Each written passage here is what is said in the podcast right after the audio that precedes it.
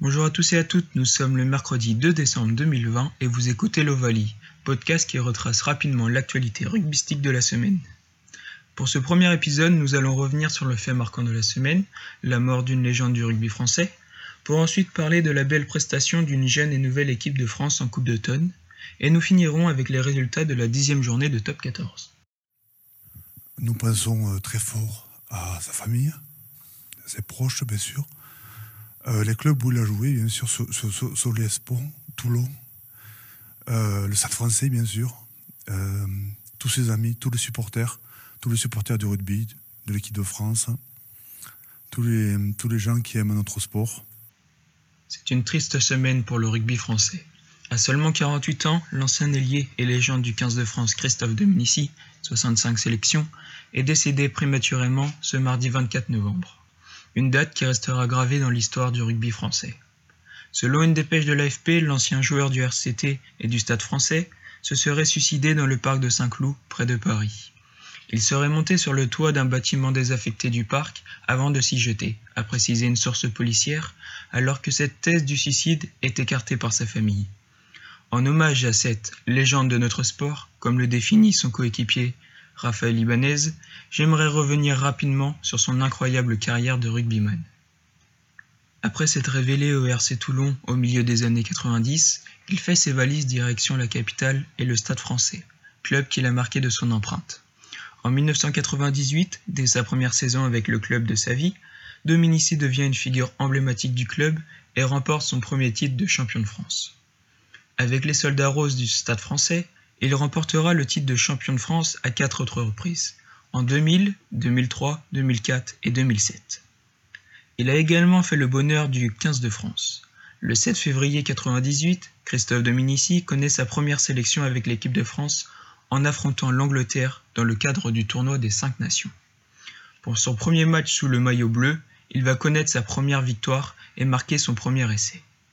En 67 sélections avec le 15 de France, il inscrit 25 essais et remporté 3 tournois destination, en 2004, 2006 et 2007. On ne peut pas parler de Dominici sans évoquer la demi-finale de Coupe du Monde 99 face au All Black, où il signe sa plus belle prestation sous la tunique bleue. Dans un match serré face à la redoutable équipe de Nouvelle-Zélande, à l'image de la star Jonah Lomu, Dominici inscrit son plus bel essai de sa carrière en bleu et permet au 15 de France de virer en tête et de l'emporter. Suite à un coup de pied à suivre de Fabien Galtier, Christophe Dominici fait preuve de vista pour capter le ballon d'une main, puis de, de, rapidité pour échapper à ses adversaires et libérer les Bleus. Christophe Dominici est parti. Christophe Dominici a pris le ballon. Il a c'est français. Essai de Christophe Dominici, c'est un génie. Essai Extraordinaire Extraordinairement bien joué de la part de Fabien Galtier, coup de pied dans la boîte, comme l'on dit. Un rebond favorable et Christophe Dominici qui surgit. Que c'est bien fait 27-24 pour la France, Bernard, on rêve Défini comme la main de Dieu, en référence à une autre légende du sport décédée cette semaine, cette sublime action fait partie d'une longue liste de sa belle carrière. Septième meilleur marqueur de l'histoire du 15 de France et récompensé de l'Oscar d'or de meilleur joueur en 2000, Dominici a marqué le rugby français et restera à jamais une figure emblématique. À l'heure où j'enregistre ce podcast, l'enquête pour trouver les causes de sa mort reste ouverte et son enterrement semble prévu en fin de semaine à, Sol village du Var où il serait originaire.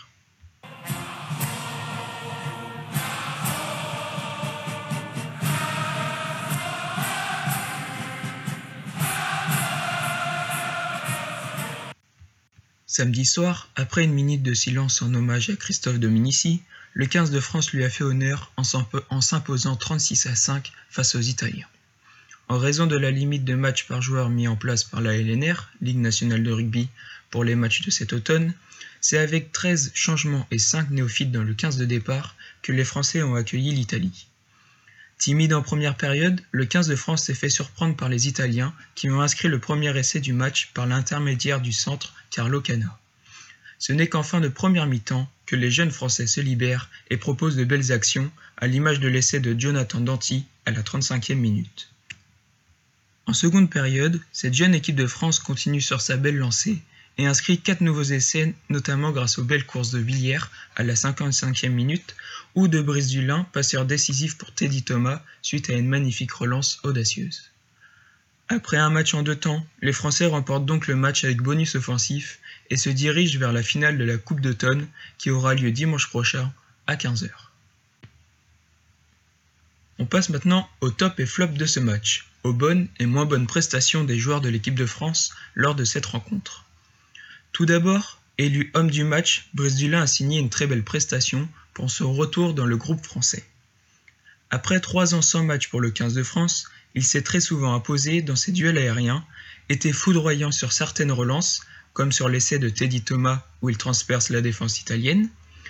Il a également été très lucide et précis avec son jeu au pied, en alternant coups de pied dégagement, chandelle et même coups de pied rasant. Avec seulement deux sélections sous les couleurs françaises, le troisième ligne castré, Anthony Gélon, a lui aussi fait belle impression samedi soir. Percutant sur l'ensemble du match, mais surtout très présent défensivement et dans les rucks, à l'image de son important contest sur un temps fort italien à la 33e minute, le Castré a montré une performance très encourageante. Contrairement à Gelon ou l'ailier Villiers, certains nouveaux joueurs n'ont pas pris l'occasion de montrer leur talent lors de ce premier match. Malgré une défense efficace, le trois quarts centre de l'ASM, Jean-Pascal Barak, a été très discret, voire même transparent sur le jeu offensif. Peu de ballons en main pour lui lors de la rencontre, il a même détruit une des rares offensives françaises de la première période en réalisant un coup de pied rasant inutile et en plus de ça raté. Pour sa première sélection avec l'équipe de France, le pilier toulousain Netty a lui aussi été peu convaincant. Pas réellement percutant offensivement, trop souvent mal placé au soutien, il a également été pénalisé à deux reprises pour, avoir poussé de travers en mêlée. Dans le groupe B du tournoi, où on retrouve notamment le 15 de France, les Écossais ont eux remporté leur match face aux Fidji sur tapis vert comme la France et l'Italie les week-ends précédents. La raison Un nombre trop important de cas de coronavirus dans l'effectif fidjien. Les Écossais bénéficient donc de 5 points et finissent cette phase de groupe à la seconde position derrière les Français et devant les Italiens. Dans le groupe A, en s'imposant 24 à 13 contre le Pays de Galles, les Anglais finissent premiers du groupe et affronteront donc l'équipe de France le 6 décembre prochain pour la finale de la compétition.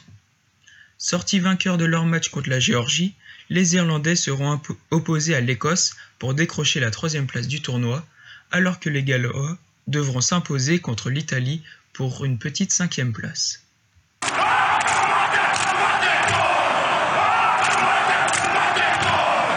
De l'autre côté de l'hémisphère, après leur défaite honteuse face aux Pumas d'Argentine la semaine dernière, les All Blacks ont pris leur revanche en s'imposant facilement 38 à 0 dans le cadre du Tri Nation.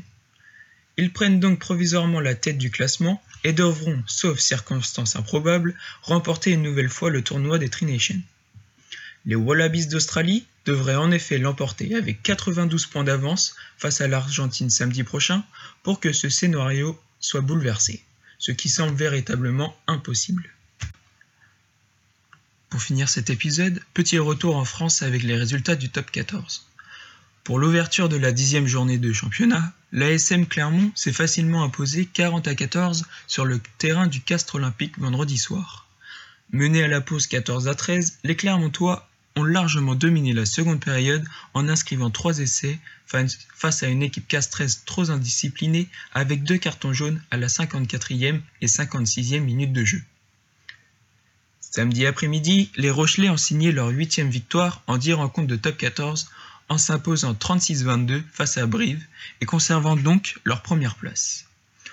Au même moment, le RC Toulon sort victorieux de son match face à la section paloise 18 à 13.